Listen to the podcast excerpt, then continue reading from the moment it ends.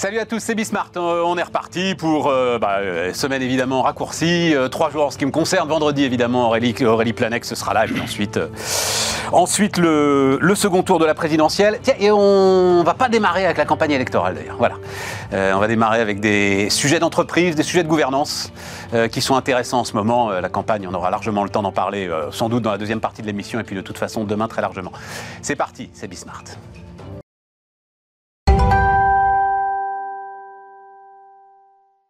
Donc, autour de la table, Juliette Daboville. Salut euh, Juliette, Euh, fondatrice LED Conseil. Et donc, euh, avec Juliette, on parle de questions de gouvernance. Euh, c'est assez rare. Et euh, donc là, ben, il y en a un certain nombre, donc ça tombe très très bien. Jean-Charles Simon euh, a baigné dans la gouvernance pendant euh, de très nombreuses années de sa vie, peut-être même encore aujourd'hui. Non, maintenant, entrepreneur indépendant, on est moins... On, on a moins ces soucis de gouvernance. Exactement. Ouais. En revanche, ton ancien patron euh, chez Score, euh, lui, pour le coup, a des vrais sujets, vrai sujet. a des vrais sujets de gouvernance. Et puis Émeric Préaubert, salut euh, Émeric. Euh, associé, fondateur Sycomore Asset Management. Et toi aussi, évidemment, les questions de gouvernance quand on est investisseur, elles sont fondamentales. Et surtout que, euh, on l'a beaucoup dit, hein, Sycomore, euh, enfin le G de gouvernance dans le ESG a toujours été très important pour vous. Alors, euh, Émeric, ça, me- ça me surprend, mais tu veux parler du, du, du package de Tavares et du, du salaire de Tavares. Donc, euh, juste les dernières infos, tout le monde est au courant des alors euh, euh, 13 millions, 66 millions. euh, allez, mettons le chiffre à 66 millions si tu veux. Moi, je veux juste redonner euh, donc euh, le bénéfice quand même de Stellantis euh, à la fin de cette année euh, 2021, hein, 13 milliards d'euros sur 152 milliards de, de chiffre d'affaires. Et puis donc les dernières déclarations. Eh ben, c'est Emmanuel Macron lui-même qui juge choquant et excessif euh, la rémunération de Tavares, donc euh, rejetée hein, par les actionnaires euh, en, en Assemblée générale, et qui demande un plafond européen. Sinon, dit-il, la société, à un moment, elle risque d'exploser. Voilà. Ta position, mon cher Émeric. Il y a beaucoup de choses à dire sur ce sujet. Allons-y tranquillement. Premier, premier élément, d'où ça vient ce package? Euh, Il s'agit de Carlos Tavares et je vais tout de suite dire que évidemment son travail n'est pas à mettre en cause. Il a fait un travail absolument incroyable chez Peugeot. Ensuite, on l'a peut-être oublié, il y a eu la fusion avec Opel qui s'est faite dans des conditions extra- enfin, extraordinaires. Des Oui, conditions extraordinaire, extraordinaire. Opel était Euh, moribond. moribond depuis, depuis des décennies. Et en moins de deux ans, le redressement euh, s'est opéré. Euh, désormais, Stellantis réalise des résultats, euh, là aussi, incroyables, euh, étant donné que ce n'est pas, à, à part quelques marques, un constructeur premium. Et, et donc, le travail est- est- n'est pas à mettre en cause, évidemment. Et on est, enfin, juste disons-le d'un mot. Non, mais disons-le d'un mot parce que tu es expert de ces questions. On est aujourd'hui sur des marges opérationnelles, sur un constructeur généraliste comme Stellantis, qui étaient les marges opérationnelles du luxe, qui étaient les marges opérationnelles de l'Allemagne. Hein, c'est ça. hein. plutôt le haut de fourchette. Et même plutôt le haut de fourchette, voilà. Comme Mercedes, Audi, etc. Et donc là, c'est pas, c'est pas le- le- le- l'exécution de la fusion qui est en cause, mais pourquoi il y a eu ce package L'idée de s'aligner sur les rémunérations des patrons euh, des, des sociétés américaines, de GM euh, et de Ford. Or, on sait tous qu'il y a des excès, et depuis des années, absolument injustifiables sur la rémunération des patrons américains, qui sont stratosphériques, déconnectés de la réalité, qui créent à long terme des tensions, et vont créer des tensions avec... euh, et, là, je m'entends parler, j'ai l'impression que je, fais partie de la France insoumise. Pas du tout. Dis qu'il faut, il faut raison garder, et importer en Europe les mauvaises pratiques des États-Unis, c'est franchement pas une bonne idée. Ensuite, euh, tu as rappelé les montants, 50, 60, 65 millions, ça dépend de plein de choses. Euh, deuxième point qui, moi, me choque, c'est que cette consultation, ça a été rejeté par les actionnaires. Absolument. Pour moi, une très faible majorité, parce que c'était 52 qui ont rejeté contre 48. Mais pour ce type de résolution, c'est assez exceptionnel. En général, elles sont toujours acceptées, ce qui n'est pas normal. D'ailleurs, tu vois la Mais- tête de John Elkann, il est surpris et il marque le coup Ouais, parce qu'en quand il voit le, passe- le ça chiffre. euh, lettre à la poste. Et là, ça a été. euh, Mais c'est uniquement consultatif. Franchement, je trouve que c'est pas sérieux. Bah, c'est consultatif aux Pays-Bas, quoi. Là où est immatriculé. donc, la, la rémunération va être, va être mise en place. Ensuite, est-ce qu'il faut plafonner? Je pense qu'on est dans un monde euh, compétitif, il ne faut pas être étatiste, faut pas. Mais il y a, je pense, des règles, des bonnes pratiques. Euh, et par exemple, ce que l'on défend, et on est loin d'être les seuls, c'est de limiter les rémunérations à 240 années de SMIC. Hein, ça fait euh, quand même des montants qui sont T'as fait le calcul? Oui, ça fait à peu près 5 millions d'euros. Je parle de rémunération. Euh, c'est c'est quand. Bon. Alors après, ça donne. 5 millions d'euros. Basta? Basta. Mais 5 millions d'euros, mais t'attires personne pour euh, fusionner. euh, On parle ici de, on parle ici de, de rémunération. Euh, je fais Ah, mais le salaire de Ghosn, c'est 2 millions. Le salaire de. Oui. Le salaire de Tavares, c'est 2 millions. hein. Mais quand Tout le reste, c'est des primes parce que justement, la fusion a été excellemment. euh, C'est des primes, bah, salaire. Pour moi, la différence est à situer entre la rémunération ou les primes, on peut l'appeler comme on veut, et l'actionnariat. L'actionnariat, il n'y a pas de limite. Euh, L'actionnariat, quand on est entrepreneur, on crée son entreprise. Là où je serais contre, c'est donner des actions gratuites. Ça, c'est du salaire déguisé. Mais je pense qu'il faut aligner les intérêts des actionnaires, des salariés, de toutes les parties prenantes, et que ce type de rémunération, enfin, en tout cas, c'est la position qu'on défend chez Sycomore depuis Ouais. des années. Redonne-moi euh, combien de SMIC, tu dis c'est une, une- un, un seuil qui est donné et que, que je trouve assez euh, intéressant, qui est 240 années de SMIC.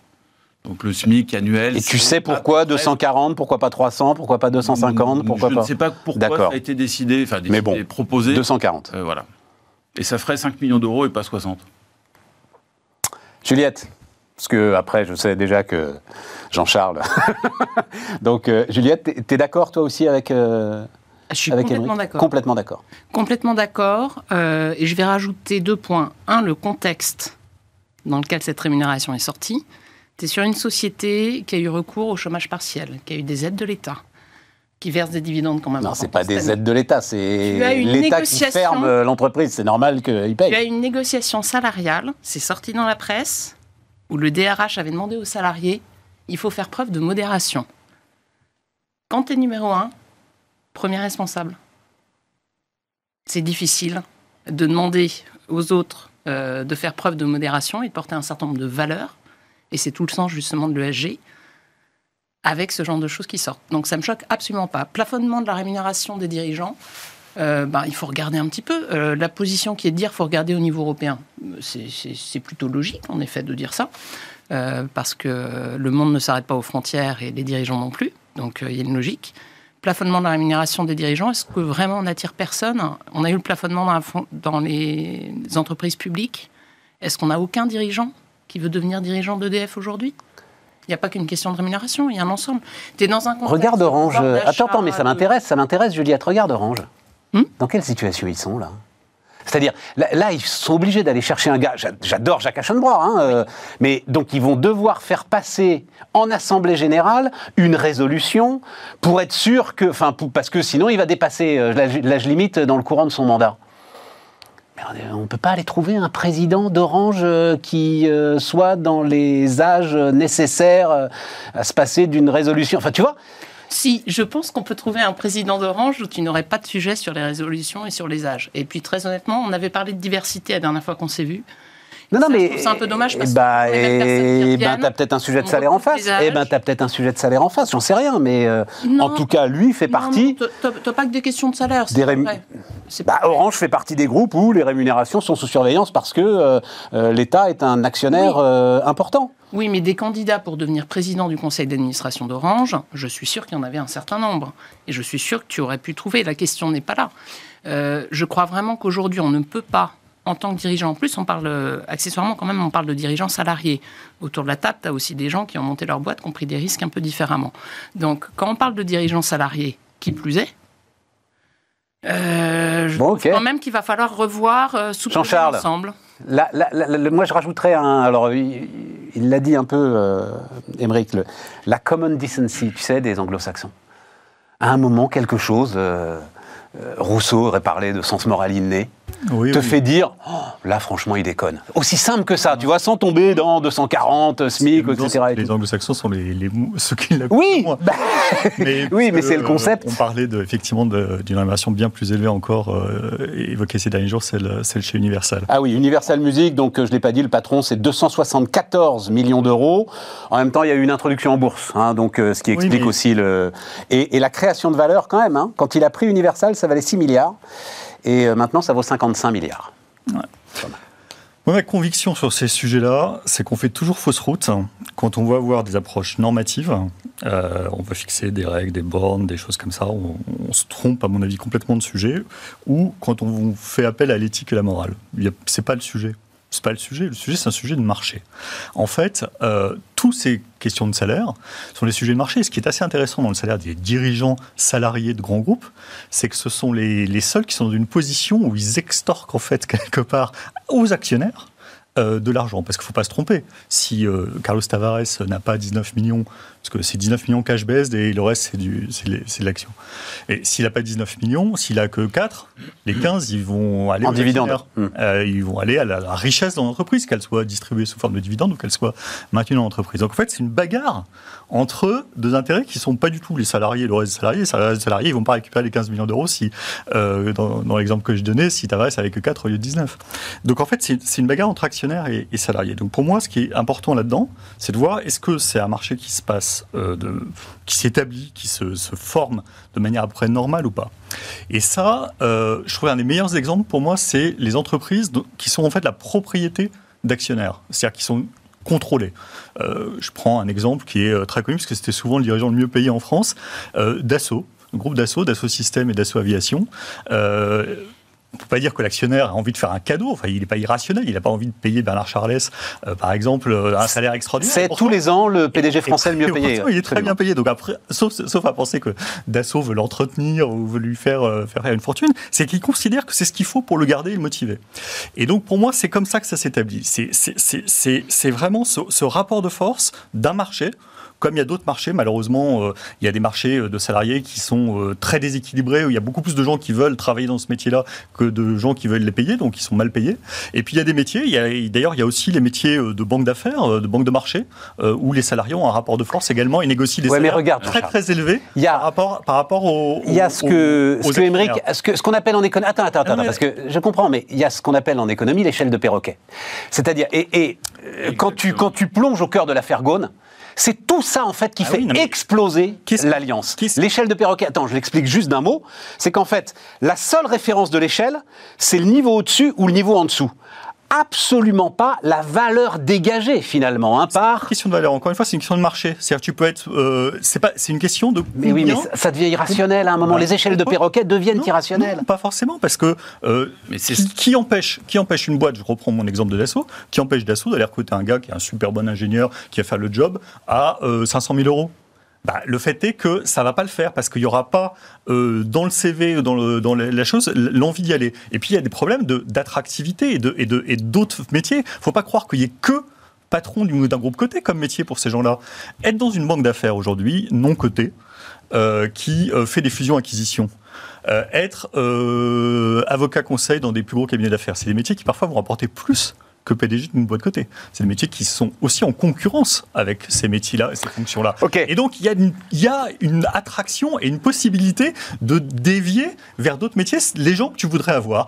Et il y a aussi euh, comment dire, cette idée d'aligner des intérêts. À un moment. Attends, je voudrais qu'Emeric euh, réponde. Des, des, rémunérations qui sont données, ça a été évoqué. Le salaire de base en lui-même, il est relativement euh, faible par rapport à l'ensemble du package.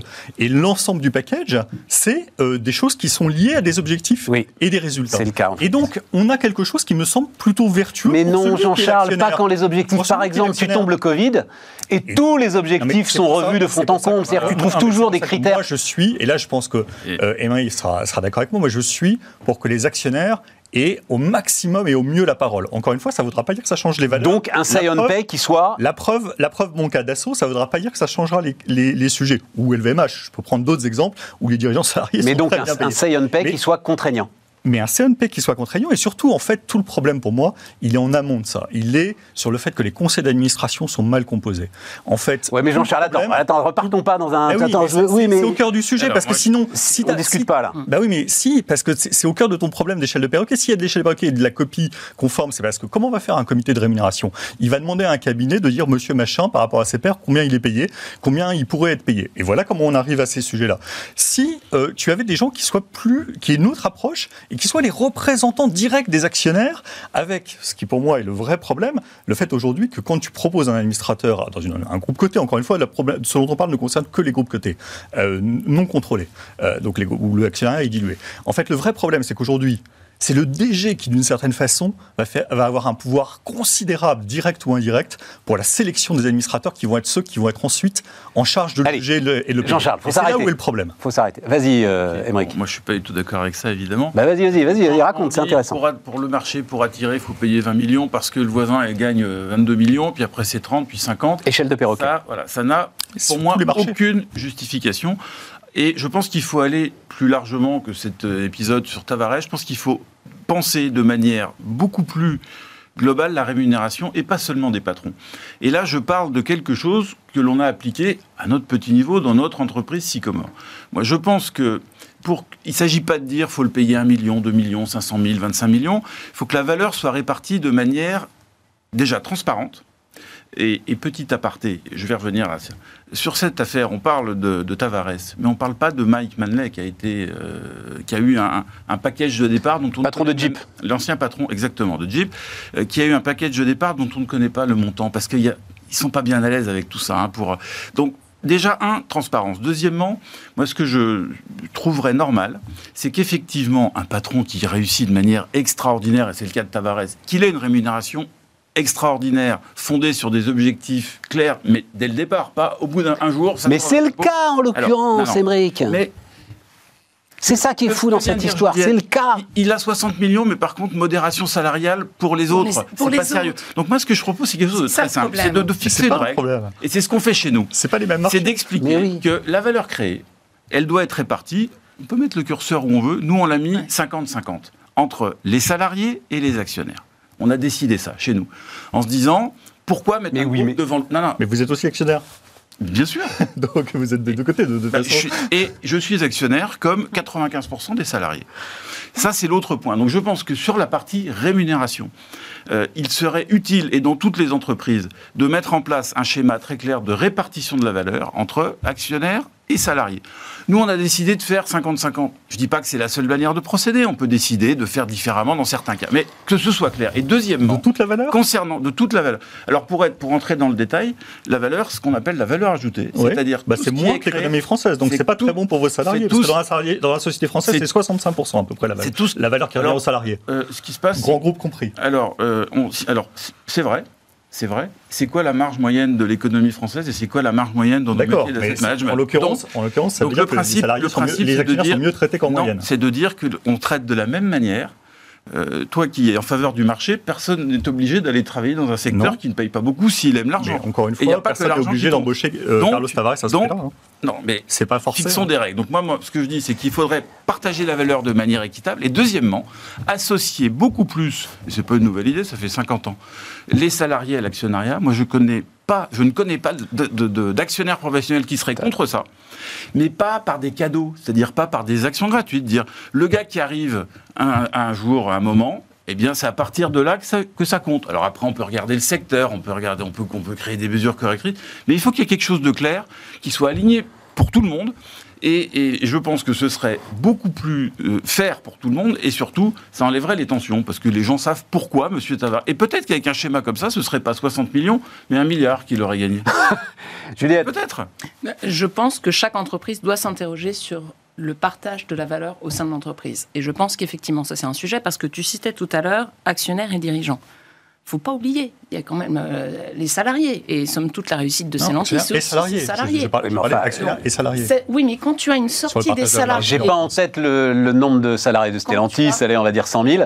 Euh, donc, euh, t'enlèves les 60 millions d'euros à, rien. à Tavares, tu La les donnes aux 100 000 c'est- salariés, ils vont la- avoir 10 la balles, quoi, les gars. enfin. La question, c'est l'image qui a été projetée et vécue par ces parties constituantes de l'entreprise qui sont les salariés.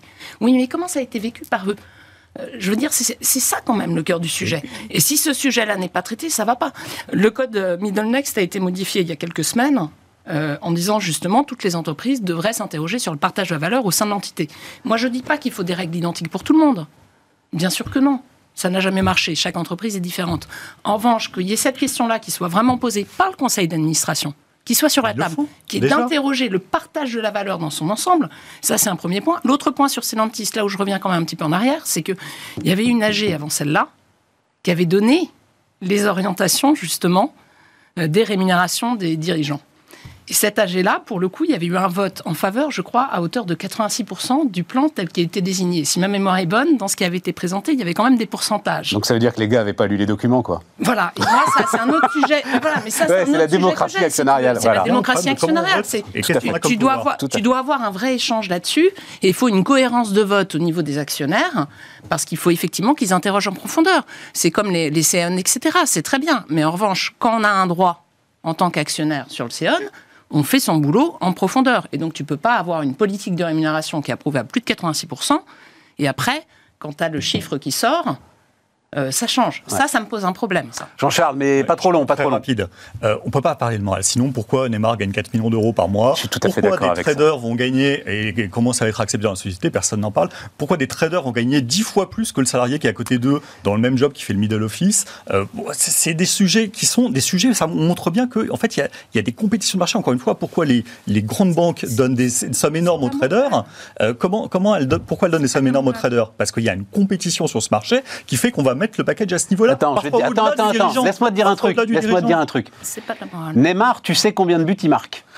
Le trader, tu sais exactement quel résultat il fait. Là, tu as des objectifs hyper précis. Oui, mais, t'as des objectifs qui sont le fruit du travail du corps social de l'entreprise, Jean-Charles. C'est Qui sont le fruit du travail du l'entreprise. corps social C'est pas de de la l'entreprise. morale, c'est de la Mais cohésion c'est- et- de l'entreprise. Et alors au PSG, euh, le mec qui ramasse des ballons, qu'est-ce qu'il fait euh, Oui, mais c'est pas lui qui C'est fait la que Mbappé court plus vite. Et, mon exemple de la salle de marché, qu'est-ce qui Si fait les que le salariés gars ne sont pas heureux, t'as un problème. Mais si, si le salarié, mais qui, qui dit qu'ils sont pas heureux? Ils l'ont contesté. Ils ont Ah bon tous contesté Bah, les la syndicats, rémunération. les syndicats, les syndicats, les syndicats. Les syndicats, il y a eu quoi Il y a eu une grève Il y a eu Faut une grève euh, pour ça des Je crois pas. professions pas. artistiques, Ouais, non. Mais- qui font rêver les gens, c'est comme ça. pas- mais non, Et, si. et, Bon, attends, attends, allez. font Ça veut comprendre dire que qu'il y a Neymar pas gagne de 4 normes. millions. Euh, qu'est-ce que tu voulais dire Jean-Charles, Et, la cohésion sociale, deux choses différentes. Mais non, ça, c'est vraiment le discours euh, justement de, la contestation du capitalisme. J'accepte pas Ah non. qu'un prix fixé librement, j'accepte pas qu'un prix fixé librement par des acteurs libres soit euh, toléré. Bah, pourtant, il est, il est le cas. Encore une fois, je reviens à mon trader qui a 10 millions par an. Euh, bah, il a gagné 10 millions d'euros par an, alors que le gars du middle office s'est payé 60 000 euros. Bah voilà, c'est comme ça. Et pourtant, il travaille à, à 20 mètres d'écart. Et euh, on peut dire que si on tient le discours, le gars du middle office, il contribue d'une certaine façon à ce que la banque elle existe, etc. Bon, et ben c'est comme ça. Il y a eu des marchés différents qui vont fixer des prix différents. Si on n'est pas content, on peut très bien aller voir ailleurs ou faire autre chose. Deuxi- de- de- deuxième chose, l'univers dont on parle, à chaque fois qu'on parle de cet univers-là, les entreprises cotées, c'est l'univers le plus transparent, celui qui donne Ça, le vrai. plus de détails de tous les univers. Encore une fois, je reviens sur mon exemple, les banques d'affaires, les cabinets d'avocats d'affaires, vous savez absolument pas ce qui se passe, et les gens gagnent plus que dans ces fonctions de dirigeants salariés. C'est le cas. Hedge fund, c'est le cas. Les, les plus grosses rémunérations aux États-Unis chaque année, c'est des dirigeants de hedge fund. Celui qui a la plus grosse part de revenus de Et donc, l'activité. et donc, Jean-Charles, et donc Et donc, et donc, ça, ça veut dire que cet univers-là, il est déjà super transparent, il est déjà super codé. On connaît tout de la valeur. La FEB sort euh, chaque année euh, une étude sur ses membres pour dire combien elle fait, euh, combien il y a, quelle part revient aux salariés, quelle part revient aux actionnaires. D'ailleurs, on se rend compte que c'est quasiment comme l'économie française, c'est-à-dire que très peu revient aux actionnaires, contrairement à ce que les gens pensent. Et donc, on a quelque chose qui est plus transparent que nulle part ailleurs. Donc le reste, pour moi, Bon. sont des discours de vertu qui forcément varieront de chaque personne à chaque autre et donc seront totalement subjectifs, comme la, la règle des 240 ans. Euh, pourquoi pas 500, pourquoi pas 100 Tout ça n'a pas de sens. Juliette, c'est allez, fondé le mot de- morale. On- Le mot de la on va, on aller sur Twitter dans ce cas-là. Parce que, euh, les- effectivement, ce, ce que tu cites au niveau de la FEB, qui est cette étude qui permet de montrer la répartition de la valeur entre les salariés, les actionnaires, euh, le poids fiscal aussi, effectivement, ça ne change pas euh, d'une année sur l'autre. On a toujours à peu près les mêmes répartitions. Patrick Pouyanné était sorti quand il y a eu euh, les petits sujets, justement, sur tweet, en rappelant cette répartition de la valeur au sein du groupe Total. La question, je crois, c'est pas. Il y a plusieurs sujets. Il y a un, la question de la transparence. La question de la transparence, effectivement, il faut faire attention parce que la transparence, elle est venue en 2001 avec la loi NRE et on se rend compte qu'il y a quand même eu un certain nombre de salaires qui, à partir du moment où c'était transparent, on était capable de se comparer. Et donc, il y a eu des évolutions un petit peu vers le haut en titre de benchmark Échelle de perroquet. échelle de perroquet. Donc la transparence, c'est bien, mais la transparence, il y a aussi la question euh, de la responsabilité des dirigeants euh, par rapport à ce système de l'entreprise. Et on rentre dans un monde, on vient d'avoir le Covid, c'était compliqué, on rentre dans un monde qui est encore plus compliqué au niveau des entreprises à l'export. Tu es moral. forcé de regarder les attentes des gens. Bon, Tu leur parles pouvoir Il n'y a d'achat. que les Juliette, ne on a tout dit. Il y a que Je les crois qu'on a actionnaires tout qui ont dit. le droit- Il y a que les actionnaires qui ont le droit Allez. de décider. Et s'ils sont pas contents, Les gars. ils aient le pouvoir de le faire. les amis, je crois qu'on a tout dit sur le sujet. Moi, ce qui me passionne à chaque fois, c'est qu'il n'y en a pas beaucoup des sujets où, on va dire, dans notre sphère, d'économie de marché, justement, quand tu dis à, à, à Emery qui conteste le capitalisme, mais ouais, mais puis quoi encore Et il n'y en a pas beaucoup des sujets. Et, et, là, là, on est vraiment sur un terrain d'affrontement profond. Ouais. C'est euh, super intéressant. Juste, Juliette, tu l'as dit d'un mot, mais euh, donc il y a les, les, la saison des assemblées générales euh, qui bat son plein, comme on dit. Euh, multiplication des Seon, effectivement. Moi, j'ai discuté avec des secrétaires généraux de, de, de grandes boîtes là quand même, ça commence à, pardon, je vais employer un terme parce que j'allais dire ça les inquiète, mais non, c'est pas que ça les inquiète. Ils commencent à en avoir par-dessus la tête, quoi, de l'ensemble de ces Seion. C'est-à-dire maintenant, c'est des Seion sur tout et n'importe quoi. On va avoir le Seion biodiversité, le Seion, euh, alors le ah bah, Seion climat, le Seion gender equality, le Seion, etc. Raison d'être, etc. Tu les auras tous. Le problème du Seion, c'est quoi? C'est du temps à organiser, quoi. Enfin, tu le sais. C'est des cabinets de conseil qui vont coûter une fortune aux entreprises. C'est du temps à organiser. Je pense qu'il y a plusieurs sujets derrière. Euh, la question primordiale sur le CEON, c'est tu, tu vas quand même euh, euh, revoir l'équilibre des pouvoirs au sein de l'entreprise, parce qu'un pouvoir qui normalement euh, appartient au conseil d'administration, là tu vas le délocaliser sur la scène de l'Assemblée générale. Tu transfères la responsabilité à l'actionnaire, ça c'est vrai. Donc ça, c'est un premier sujet. Le second sujet, c'est qu'à force de multiplier les CEON, on oublie qu'il y a des trucs qui sont vachement bien, des super outils, par exemple poser des questions écrites ouais. et avoir des réponses, Exactement. et faire son job d'actionnaire et interroger euh, tout ce qu'il y a dans le contenu Exactement. de l'entreprise. Et le fait de faire un focus comme ça, effectivement, un jour, tu auras le CEON euh, raison d'être suite à Orpea, euh, c'est ridicule, c'est pas sain. Moi, je préfère un CEON qui a un vote consultatif, qui intervient sur un sujet, une année donnée, qui fait sens. Et par exemple, Orpea. Ouais, ouais, tu aurais un CEON governance cette année, en disant on a eu la crise de gouvernance. Comment est-ce qu'on l'a On s'est remis d'équerre. Est-ce que vous êtes d'accord Est-ce que vous êtes d'accord, vous autres actionnaires, sur ce sujet majeur qui nous a traversé cette année? Je trouve ça très sain. Avoir des CEON sur toutes les thématiques, tu vas en avoir 15.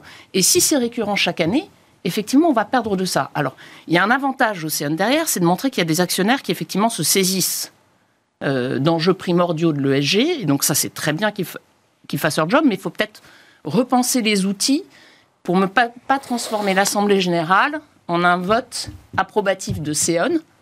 Alors que tout ça, c'est quoi? C'est quelle stratégie? Mais bien sûr, ça relève du conseil d'administration à un moment. Euh, tout à fait. Tout et, à fait. et, donc ça, je trouve. Mais euh, tu sais, dans son rapport euh, commandé par Bruno Le Maire pour Paris Europlace, Yves Perrier, donc le patron d'Amundi, veut un Céon Climate euh, généralisé. Toutes les assemblées générales se prononcent sur le. On en revient au sujet de la, de la pour moi, de la, de la problématique AG Le vrai sujet, c'est qu'on ne peut pas faire tout en AG. D'ailleurs, la preuve, c'est pour ça que beaucoup de pays ont choisi des votes consultatifs, parce qu'en fait, juridiquement, c'est très compliqué de revenir en arrière et d'être cohérent dans le temps en plus, parce que l'AG, elle peut voter une année blanc, une année noire, et donc c'est pas cohérent. Donc c'est très compliqué à, à, à, gérer, et elle n'est pas au quotidien. Et donc, pour moi, le grand sujet de gouvernance, il y en a un, et j'en concède pas beaucoup, mais s'il y en a qu'un qui est vraiment central, c'est comment les actionnaires ont plus de poids pour la composition du conseil d'administration. C'est ça qui est central au quotidien. Émeric, un mot là-dessus? Alors, je suis entièrement d'accord avec vous. Bravo Et effectivement, dire que ça coûte cher, que c'est du travail, il euh, faut arrêter parce que des, y a, dans, dans, les grands groupes, il euh, y a du monde et on n'est pas obligé de faire appel à un cabinet de conseil à tort et à travers. Ça, c'est quelque chose, franchement. Euh, alors, est-ce que ça prend du temps? Oui, euh, mais la direction que l'on prend, et là, y a, je pense qu'il y a deux éléments. Enfin, ça a été déjà cité. Le premier, c'est qu'effectivement, il faut que le conseil d'administration soit plus indépendant du management parce qu'en pratique, en pratique, le management, c'est normal qu'il dirige la boîte au quotidien, mais c'est pas normal qu'il ait tous les pouvoirs. Ah. C'est pas normal, c'est pas comme ça que ça fonctionne. Donc il faut ah, il faut, j'aime pas dire il faut que, c'est un peu facile, mais ce qui est souhaitable, c'est d'avoir un conseil d'administration qui est plus indépendant et ensuite des actionnaires qui décident vraiment. Mmh. Alors, on leur, aujourd'hui, on met sur le devant de la scène les CEON, mais la biodiversité, c'est important, le gender equality, c'est important, le climat, c'est important, la gouvernance, c'est important. Il y a 20 ans, on est suffisamment âgé pour, euh, pour faire ce métier depuis quelques années, on parlait pas de tout ça. Et c'est pas des vœux pieux que dire que ce sont des non, sujets mais... importants et que ça doit faire partie du quotidien de l'entreprise. Aujourd'hui, ça prend du temps. Il y en a que ça agace un peu. Non, non, non, non, mais quelle capacité Alors vous, à la limite, tu vas me dire, mais quelle capacité d'expertise Quelle capacité d'expertise ont aujourd'hui euh, les, euh, les, les, les, gestionnaires d'actifs euh, sur l'ensemble des questions maintenant qui sont soumises à l'entreprise, y compris, j'en sais rien, on va avoir des séances géopolitiques maintenant fait, qui vont débarquer. Ça fait, ça fait partie de, du, du, job d'actionnaire, d'avoir un avis et de, je dis pas qu'on sait tout, mais de, au moins de s'intéresser à ces sujets. Euh, moi, je prends l'exemple que je connais, qui est, qui est, qui est ma société Sycomore. Ça fait des années qu'on a une équipe qui est, et on est petit. hein, ouais, ouais, je sais, bah, je sais. On a une bien. équipe qui euh, passe son temps à décortiquer les résolutions. Alors, on fait pas ça tout seul. On est, on est appuyé sur ISS. On n'est pas toujours d'accord avec ISS. C'est le problème. On a notre politique de vote, on a le droit d'avoir des opinions différentes, mais on y consacre du temps, on progresse, on a un débat avec les entreprises. Hein, évidemment, vous- on est bien d'accord, le capitalisme, je suis 100% pour le capitalisme, mais on est pour le dialogue avec les entreprises. On n'est pas là pour dire vous êtes les grands méchants loups. On, on- soutient à fond ces entreprises, mais parfois il y a des comportements qui ne nous conviennent pas. On en parle avec eux, on essaye de faire avancer les choses. Et c'est ça le travail d'actionnaire, ça me paraît évident. On marque une pause.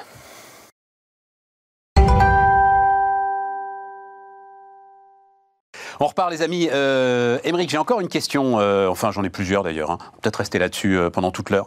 Euh, toi, en tant qu'investisseur, donc l'histoire de Société Générale en Russie, c'est- quand même, à mon avis, sans précédent. Enfin, je sais pas, mais cette idée que si tu prends BNP Paribas, les sanctions, etc., euh, à un moment, tu as un ordre juridique qui s'impose à toi, ou alors un ordre financier qui s'impose à toi, qui amène l'entreprise à prendre des décisions. Là, euh, c'est pas dans le cadre des sanctions, donc c'est à un moment un ordre géopolitique euh, qui s'est imposé euh, à la Société Générale et qui euh, donc l'a amené à vendre euh, très vite et avec sans doute des pertes importantes, on verra bien, hein, euh, 2-3 milliards au moins, sa, sa filiale en Russie. Tout le monde pense à ce qui pourrait se passer en Chine.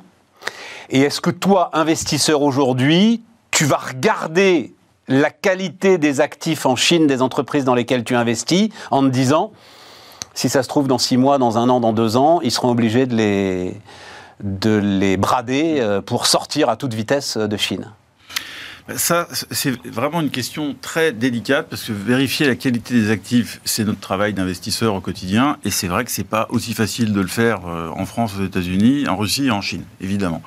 Euh, D'où le fait que euh, bah, il y a des décodes qui s'appliquent sur les, les multiples d'activités qui se situent dans ces pays. Mais je dirais que sur l'exemple Société Générale, et ça, on, on a pu en parler aussi avec l'exemple Renault assez récemment, où Renault a Ouais. annoncé sortir. Et là-dessus, j'avoue que j'ai une position qui est assez nuancée. Parce que, évidemment, qu'il s'agit de respecter les sanctions, ça c'est pas un débat, hein, euh, c'est la, la géopolitique et la passe avant, euh, voilà, décide pour les entreprises. Donc s'il y a des sanctions, il faut les appliquer. Mais ensuite, même s'il n'y a pas de sanctions, faut-il sortir euh, de manière rapide, voire précipitée d'un pays? Et ça, ça me paraît malheureusement être une réponse simpliste à un problème compliqué, parce que d'une part, pour moi, le seul critère qui compte, c'est on veut sanctionner le régime, en l'occurrence russe, et euh, essayer de tout faire pour que cette guerre s'arrête. Euh, mais en pratique, on va sanctionner la population russe si on arrête les activités. Et c'est pas ça qu'on veut faire. Donc je pense que ça dépend vraiment de type de biens et services. Et ensuite, le fait de, de sortir d'un pays, qu'est-ce qu'il y a comme acheteur? Ben, En fait, en pratique, il y a un oligarque qui va s'enrichir encore plus à bon compte. C'est ce qui s'est passé. C'est ce qui va se passer avec l'ADA, enfin Avtovaz. Euh, je ne connais pas le prix de vente des actifs de la Société Générale, mais je, je pense que évidemment. Et donc, c'est probablement contre-productif. Alors, je ne dis pas qu'il fallait pas le faire, je dis que c'est vraiment au cas par cas et que, à mon sens, il faut prendre son temps parce que ça risque de conduire à des effets inverses de ceux qui sont euh, Ouais, mais toi, il va falloir que tu regardes à un moment, euh, bon, j'en sais rien, telle ou telle entreprise, c'est quoi leur présence en Chine euh, Et ça- et- Quelle est leur- la marge opérationnelle qui tire Quand on et voit ça, que alors la contribution au résultat d'Aftovaz, par exemple, pour Renault, elle est fondamentale, C'est c'est extrêmement il y avait là une fragilité qui n'avait pas été C'est identifiée. pour ça Quoi. que Renault, depuis le début de la crise ukrainienne, a perdu quasiment 40%, Ouais, c'est ça. les constructeurs en moyenne en Europe ont perdu 20 ou 25%. Mais c'est normal. Juliette, euh, un mot là-dessus, c'est c'est très très intéressant, je trouve. hein, euh. Ben, Écoute, c'est c'est effectivement. L'injonction géopolitique maintenant. L'injonction géopolitique, on a, quand- quand tu regardes dans, dans- dans l'histoire, c'est quand même des moments qui sont aussi imposés à un certain nombre d'entreprises euh, qui, qui ont eu des, euh, des ennuis dans certains pays et où ça peut se, ça peut se produire en termes d'injonction géopolitique. Mais euh, tu penses En à des précédents? sanctions. Bah, Oui, mais là, c'est pas les sanctions. Là, là, aucune sanction n'obligeait la Société non, Générale à sortir de Russie. hein, aucune. hein. aucune Il y avait, sanction un, il y avait une muraille de Chine entre Rosbank, tout avait été mis pour sécuriser euh, l'ensemble Société Générale, évidemment, euh, hors de Russie. Tu avais une muraille de Chine, l'entreprise était large, la banque était largement indépendante et capitalisée. Oui, mais à la place de l'entreprise, je veux dire, tu te retrouves quand même, et effectivement, les entreprises françaises là-dessus ont quand même attendu euh, avant de commencer à prendre ce type de décision, et pour des, des justes raisons que tu as rappelées tout à l'heure d'ailleurs, parce qu'effectivement, il y a quand même euh, des activités derrière, une population derrière. Je veux dire, c'est faire l'équilibre et prendre la décision. 12 000 tu sors, salariés. tu sors pas, c'est quand même, euh, c'est- quand même lourd de conséquences. Euh, mais je crois que, vu la tournure que prennent les choses aujourd'hui, euh, il y a un moment, effectivement, tu prends ton risque en te disant quelles seront les conséquences aussi si je ne sors pas. C'est ce qui s'est passé. Et donc, c'est une prise de risque globale. Et euh, ça va être comme d'habitude. On se reposera la question dans 5 ans en disant quelle entreprise a eu raison de sortir, de ne pas sortir, euh, soit avant que ça empire, soit avant que. Donc, tout ça me, tout ça me choque pas. Euh, on, on a beaucoup, euh, je crois, je- on a beaucoup lu le fait qu'effectivement, on se conforte, que, que l'entreprise se, se mettait à avoir un rôle politique là-dessus. Oui. Est-ce que c'est vraiment un rôle politique stricto sensu, ou est-ce que c'est pas plutôt une mesure euh, de risque aussi euh, si ce type de décision n'est pas pris maintenant euh, faudra le repasser à la moulinette dans 5 ans. hein. Je comprends. Jean-Charles Je crois que c'est exactement ça. C'est-à-dire que le sujet ne doit pas être pour la pour l'entreprise de faire de la politique. C'est Hum. absolument pas son job de mon point de vue. Business of business is business. Mais en revanche, euh, le sujet doit être euh, la transparence sur où je suis implanté, où j'ai des actifs. Euh, et quand j'ai des actifs dans des pays dont je peux considérer qu'ils sont... parce qu'il y, y a- un cas extrême, mais il y a aussi des pays dans lesquels je peux me faire nationaliser à vil prix euh, mes Bien sûr. actifs. Donc il faut que l'actionnaire le sache. Donc ça, je dois être transparent sur où est localisée ma valeur. Et ça, je crois que c'est un effort pour moi qui est, quand je vois certains développements de rapports annuels qui sont extrêmement longs sur des têtes d'épingle, et en général très courts sur des sujets beaucoup plus Voilà, sensibles, Mm. je pense par exemple aux assurances, par exemple, un sujet qui est souvent maltraité, c'est-à-dire qu'on ne connaît pas bien les couvertures de risque. Or, il y a un, paradoxe, c'est que si je prends très peu d'assurance à court terme, je suis gagnant parce que j'augmente mon résultat euh, d'exploitation, mais euh, je fais courir des risques aux actionnaires. Donc là, on est typiquement dans un sujet comme ça où je pense qu'il faut être très transparent sur ce que je mets dans l'information euh, à des actionnaires quand je suis une entreprise ouverte au public, avec vraiment le, détail de bah, dans tel pays j'ai tant, et à vous d'apprécier si ça vous convient ou pas. Mais sachez que voilà, j'ai ça- j'ai ça, et que si demain euh, ce pays euh, me dit que Bah, en mon- l'occurrence, en- mon en- actif vaut 1 euro, bah, je- je- vous, En- vous le savez. En l'occurrence, enfin, l'aventure russe de la Société Générale était parfaitement connue, identifiée par tous les Donc actionnaires. là, je crois qu'il n'y a vraiment pas de sujet. C'est- Ouais. Je pense Ah. que c'est une- Et d'ailleurs- moi, c'est un, c'est- c'est un calcul de- d'espérance mathématique. Tout ça. Oui, C'est-. La voie, la voie B, je pondère les probabilités, euh, je mets des valeurs au chaque, à chacun des deux euh, nœuds euh, du- de, de l'issue de- de- du sujet, puis je regarde combien ça fait en valeur actualisée, je celle qui me semble la meilleure. Même, même si des investisseurs l'ont en tête, moi j'ai un exemple qui me, qui me vient, c'est il y a maintenant 8 ans, a été introduit en bourse une société qui s'appelle Target. Alors, entre-temps, ça a été racheté par la famille Target, un des leaders mondiaux des revêtements de sol. Et c'était parfaitement connu que à peu près 40 à 50 du résultat d'exploitation venait de la CEI, donc Russie. Et, euh, et c'était connu, évidemment, au moment de l'IPO. Par contre, ce qui n'était pas connu, c'est que la Russie allait envahir euh, le, le Donbass et la Crimée, pardon, la Crimée euh, en 2014. Et le cours de bourse de Target a en gros divisé par deux en un an à cause de ça. Donc même si c'est connu, le problème c'est que la géopolitique, Ouais. personne ne la connaît. Mais ils avaient sanctionné Target, mais pas Renault. Il n'y a pas eu sur Renault et avec les liens avec euh, Avtovats à cette époque-là la réaction très forte qu'il y a eu, euh, Non, mais c'est pour ça que je crois qu'il faut être transparent sur où est-ce qu'on opère, Et qu'est-ce qu'on fait dans quel endroit, et l'investisseur prend son risque. Ouais, me souviens de SodaStream qui était implantée euh, dans les territoires occupés Tu as raison. euh, et qui a changé. euh, entre le coût de changer et le coût de la réputation de dire voilà, j'ai des gens qui me détestent parce que je fais ça, bah, je, je- voilà, je, je m'adapte. Ouais, avec cette, cette particularité qu'une banque, c'est quand même euh, voilà, très particulier. Tu, tu dois t'assurer, ce qu'a fait la Société Générale d'ailleurs. Alors, ça enrichit un oligarque. Alors, d'après ce que j'ai compris d'ailleurs, il n'est pas si proche que ça de Poutine. Il est plutôt deuxième cercle. Enfin, bon, voilà quoi. En, en l'occurrence de ce cas précis. Oui, oui, mais enfin, Mais ce cas précis, on, on a lu beaucoup dans la presse. Naturel, On a lu beaucoup dans la presse qu'il était vraiment euh, du tout premier cercle et en fait on m'a dit que non, euh, pas tant que ça. Bon. Mais peu importe, à la limite, c'est pas le sujet. Mais tu obligé de sortir en bon ordre, quoi. Voilà, tu es obligé de respecter les clients qui financent la banque. enfin, euh, alors, juste, j'avais, mais je sais pas si euh, Elon Musk et Twitter, là, ça, ça vous intéresse Ça Oui, t'intéresse, Jean-Charles? Vas-y, vas-y, vas-y, vas-y. Le roman.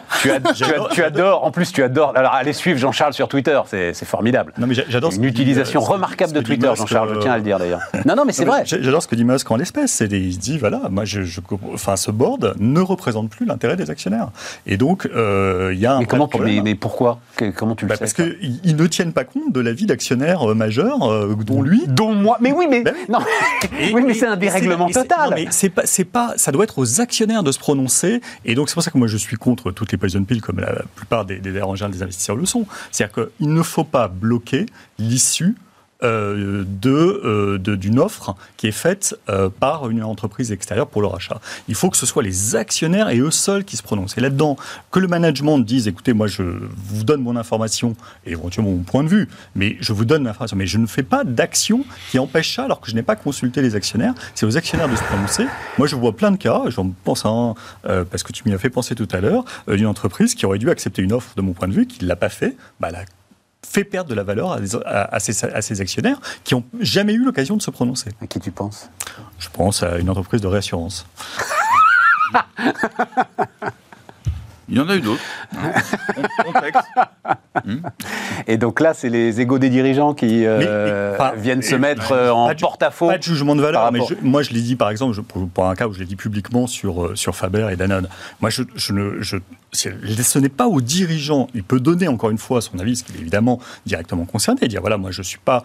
euh, je sens qu'il y a des menaces ou des gens qui m'attaquent et qui veulent autre chose. Ce n'est pas au dirigeant de faire obstacle, puisque je ne parle pas du tout de la façon dont s'est passée la fin de son mandat. Je parle de tout ce qui a été fait pour à un moment dire que l'État français découragerait une action contre Oui, d'actionnaires étrangers, euh, d'investisseurs étrangers. Ben ça, je trouve ça pas normal. Je trouve que vraiment, il faut laisser. Euh, c'est pas parce que, et dans l'occurrence, c'était d'ailleurs plutôt la famille fondatrice. euh, personne n'incarne. Mais oui, mais là, t'as un gars- Personne n'incarne l'entreprise. Vas-y, C'est- Juliette. c'est- aux actionnaires de se prononcer sur la création de valeur que représente un nouveau projet. Ça ne veut pas dire que le prix est le seul jugement. Je suis tout à fait d'accord avec ça. Mais c'est un jugement et c'est et c'est eux seuls qui doivent pouvoir se prononcer. Il ne faut pas que quelqu'un qui n'est rien dans l'actionnariat ou très peu bloque euh, une possibilité. Alors, je voudrais juste, et je te, je te donne la parole évidemment, Juliette, juste donc dire, euh, donc Elon Musk a lancé cette OPA euh, sur, euh, sur Twitter à 43 milliards de dollars. D'ores et déjà, alors il y a le fonds souverain d'Arabie Saoudite qui est, ça c'est c'est pour moi un Ah, paradoxe. c'est Al-Walid. Incroyable. C'est- Al-Walid. Ah, c'est Al-Walid, voilà, qui est, qui est donc actionnaire, qui a d'ores et déjà dit que, à son avis, ça n'était pas assez. parce que Ça, c'est normal, c'est la négo qui commence, c'est une fait, OPA. Ça, c'est totalement normal. Et donc, il y a effectivement une pilule empoisonnée. Alors là, j'ai besoin, mais cours de votre expertise. Si un actionnaire dépasse les 15% du capital, il est automatiquement dilué. C'est-à-dire quoi C'est-à-dire les autres actionnaires, on leur donne des quasi-actions gratuites Enfin, ces voix, ces voix vont pas pouvoir monter. D'accord. vont pas pouvoir monter. Il ne peut pas monter au-dessus de il va- 15%. Voilà, il va être plafonné à ce niveau-là dans les voix du Conseil. Donc en relatif, il perd des voix. Mais c'est légal, ça? Bah, c'est tout à fait légal. Il suffit de le. Enfin, c'est- enfin en, en droit américain, c'est légal. Même de résolutions qui peuvent être votées, en- alors en général ça se voit, mais en loose day par des assemblées générales. Ouais, c'est si ça. les actionnaires sont pas attentifs, pas ça fait paraît gaffe. énorme, mais Ça me paraît En- En incroyable. droit américain, C'est, euh, légal. En droit français, ça ne le serait pas. Mais en droit français, on ferait des, des actions, des, des votes doubles pour euh, Voilà. certains actionnaires. Et sur le durée de- on Ouais, mais- systématiquement contre ce genre de résolutions qui sont beaucoup moins fréquentes aujourd'hui qu'il y a quelques années. Voilà, Il y a ça. une dizaine d'années, c'était quasiment à chaque AG, il y avait cette ça passait en page 58 de la euh, du booklet. Euh, aujourd'hui, c'est un petit peu moins euh, fréquent parce que c'est Montebourg, Montebourg avait facilité Ah bah. la vote de ces, de ces résolutions. La vente bah, Montebourg et euh, Emmanuel Macron. Le, le- le- le tout début de l'origine de l'explosion de Carlos Ghosn, c'est bien dans euh, le moment où Emmanuel Macron se fait prêter, je crois que c'est la Deutsche Bank qui lui avait prêté des actions pour que... euh, Pour que l'État il- ait plus de voix. Voilà, il ait plus de voix en Assemblée Générale pour faire passer les droits de vote double. Juliette un avis là-dessus, sur cette Je ne offensive dirai rien sur les droits de vote double.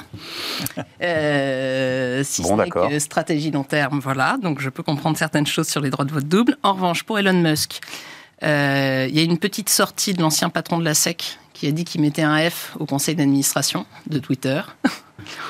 On peut comprendre la remarque. Un F, mais tu veux dire un F? Non, parce qu'en anglais, un F, ça... A, A, A, F. La- Ah oui, d'accord. La Ce qui veut dire la même chose. notation Oui, la mais ce qui veut dire un peu la même chose. En fait, d'accord. Notation la La notation la pire. Voilà. Ok, ça veut dire La zéro. notation Ok. la pire. Donc effectivement, la question peut se poser comme ça. Euh, et, et puis en plus, ce qui est amusant, c'est quand tu fais un petit peu l'historique du dossier, sauf erreur de ma part, on lui avait proposé de rentrer au board. Euh, il avait dit oui, il avait fait un super tweet pour dire ah oui, j'arrive. Oui, puis Quand il s'est rendu non. compte qu'il était plafonné à 15%, il a dit ah bah finalement, bah, bah, bah non, finalement, je veux pas devenir board member. Votre truc, ça m'intéresse moins. Non, il n'avait pas lancé son OPA encore à ce moment-là. Il, était juste monté au capital. Voilà. Et puis là, en plus, je veux dire, le, le- pilule empoisonnée, c'est très bien, mais de toute manière, il a déjà annoncé en disant attendez, si c'est une question de montant, j'irai au-delà. Et puis j'ai d'autres plans. Donc tu as juste l'impression d'une course à l'échalote sur un truc qui de toute manière va se produire. Le vrai sujet de fond sur Twitter, c'est quoi? Euh, parce qu'en plus, il a fait des sondages pour montrer que les autres actionnaires majoritairement rejoignaient sa position à lui. Le vrai sujet, c'est qu'il s'est quand même posé, pour le coup, on parlait politique à entreprise tout à l'heure, il s'est posé en défenseur de la liberté d'expression. Ouais. Et donc, tu vas avoir un actionnaire à 100% pour défendre la liberté d'expression?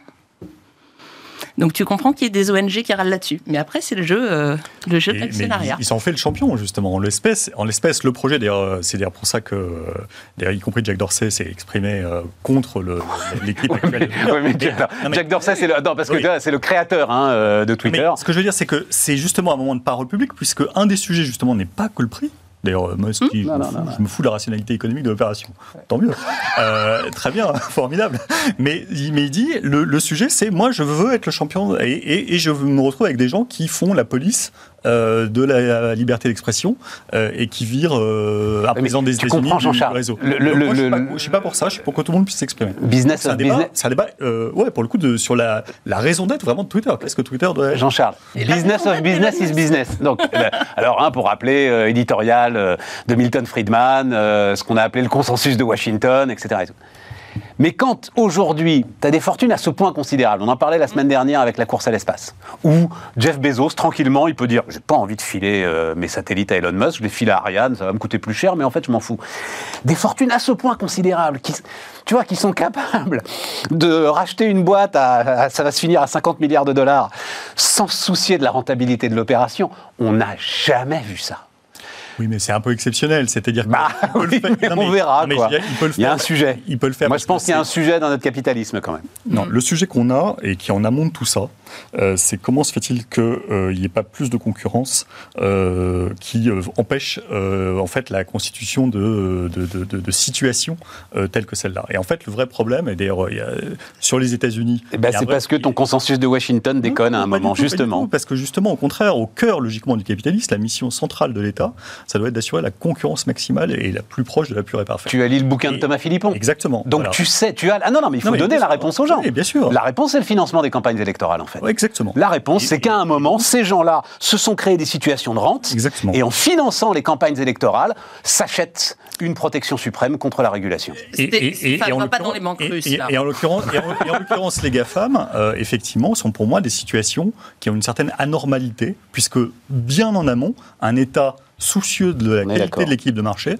aurait dû intervenir pour empêcher euh, un certain nombre de constitutions. Que Hum. Facebook ait pu acheter Instagram et WhatsApp, c'est pas c'est pas normal. C'est une situation anormale typique que euh, euh, iOS soit pas ouvert à la concurrence. C'est une situation anormale. Et il y en a plein d'autres comme ça. Good. Effectivement, l'aspect, euh, le, le rôle effectivement de l'État est d'organiser quand même la concurrence. Si vraiment, il y a, bah, y a l'exemple Standard Oil il y a, il y a 120 ans. Euh, et puis l'autre, euh, quand tu dis qu'il n'y a jamais eu de, de, de- de fortune aussi considérable dans l'histoire de l'humanité, c'est vrai.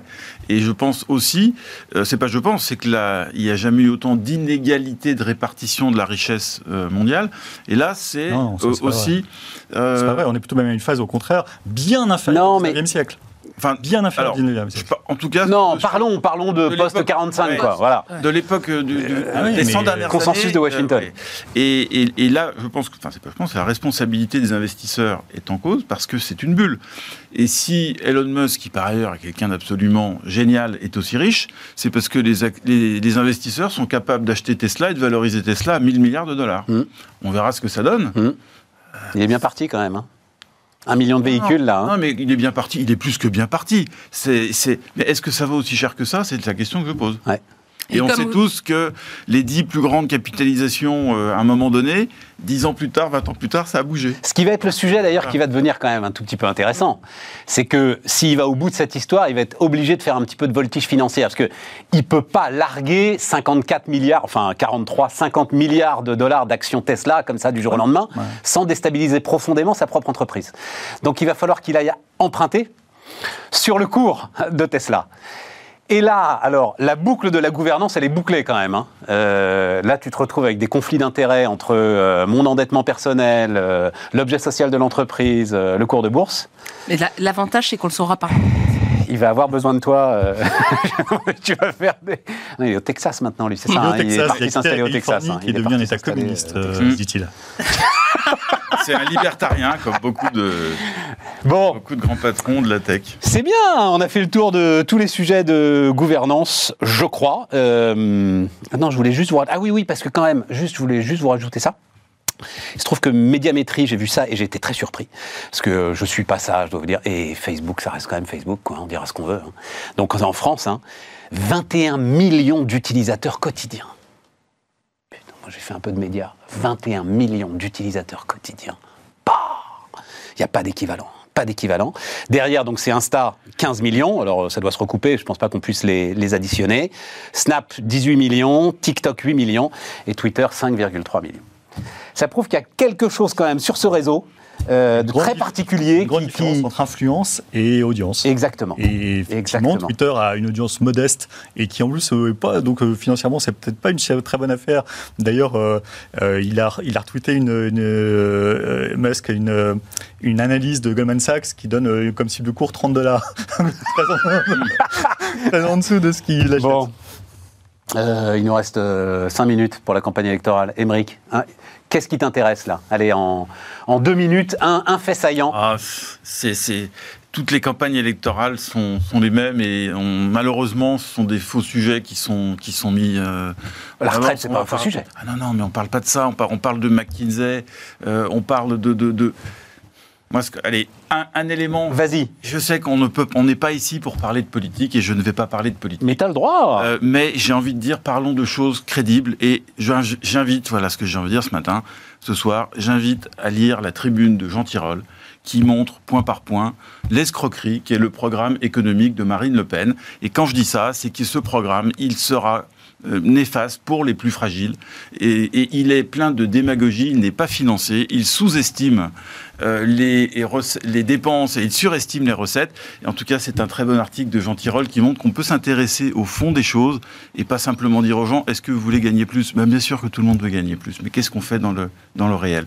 Et, et Jean Tirole, prix Nobel d'économie, je pense, mérite d'être écouté.